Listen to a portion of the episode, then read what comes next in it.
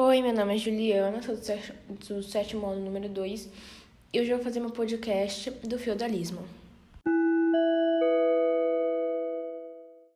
No feudalismo existiam três classes. O primeiro que era o clero, os nobres e os servos. E dessas três classes, o clero era o mais importante de todos. Agora eu vou falar um pouco sobre o clero. O clero era o grupo mais importante da sociedade feudal e era constituído por muitas vezes representantes de igrejas e eram responsáveis pelos cultos. Também existiam os altos clérigos, que seriam os bispos, cardeais e até mesmo os papas de famílias mais ricas, e os baixos clérigos, sacerdotes, muitas vezes de famílias mais pobres. E entre os altos clérigos e os baixos clérigos, os altos clérigos eram mais importantes. Agora, os nobres. Os nobres eram a segunda classe social mais importante e eles tinham uma relação de suzerano e vassalagem, que era quando um nobre dava metade da sua terra para outro nobre, e o nobre que deu a sua terra se tornaria o suzerano, e o que recebeu se tornaria vassalo. E a partir daí o suzerano poderia é, pedir é, ajuda e ao vassalo, e o vassalo teria que ajudar, mas não obedecer. Era. Ele. É, o suzerano podia pedir auxílio ao vassalo e, e, e o mesmo devia fidelidade, lealdade e auxílio militar ao suzerano, mas não obediência. E na maioria das vezes, o suzerano sempre era o senhor feudal.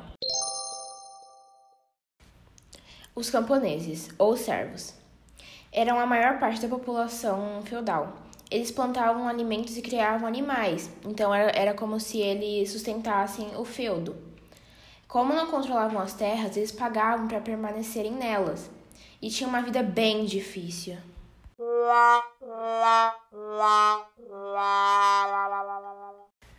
Na sua maioria eram servos, mas não podiam ser considerados escravos, pois não eram é, comprados ou vendidos, mas também não podiam sair dos feudos por vontade própria e eles estavam presos às suas terras, um vínculo. Eram protegidos pelos senhores feudais durante guerra junto com outros. Fé, poder e medo.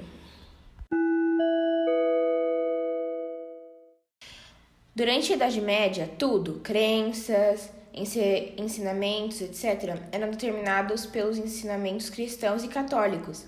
Por isso, essa época foi caracterizada pela extrema religiosidade os clérigos se comunicavam com a população ensinando os preceitos do catolicismo. E naquela época, a maioria da população era analfabeta. Por isso, falar bem era uma habilidade importante para divulgar a, a orientação católica. O teatro era um instrumento muito importante para ensinar a fé católica e o respeito às suas imposições. O poder político das igrejas católicas. Cada feudo tinha suas próprias leis exercidas pelos senhores feudais, porém o único poder que era obedecido por todos da Europa era exercido pela Igreja. Os excluídos.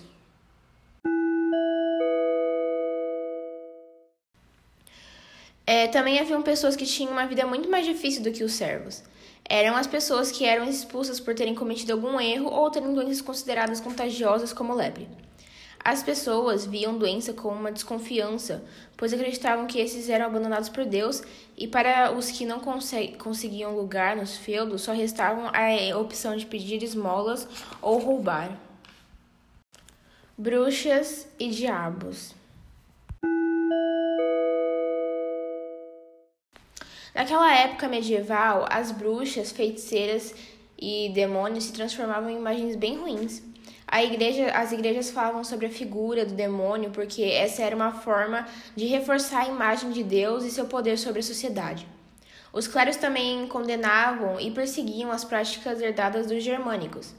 Muitas mulheres herdada, herdaram essas tradições germânicas e eram consideradas bruxas ou feiticeiras e eram mortas muitas vezes por é, fogueiras. Ser mulher não era fácil. As mulheres eram submetidas como inferiores e muitas vezes sujeitas à autoridade de um homem. Nunca tinham o direito de se impor no casamento ou escolher seu noivo. Essa superioridade dos homens foi adquirida pelos valores religiosos e comparavam as, as mulheres com ora Virgem Maria ou ora Eva Bíblia.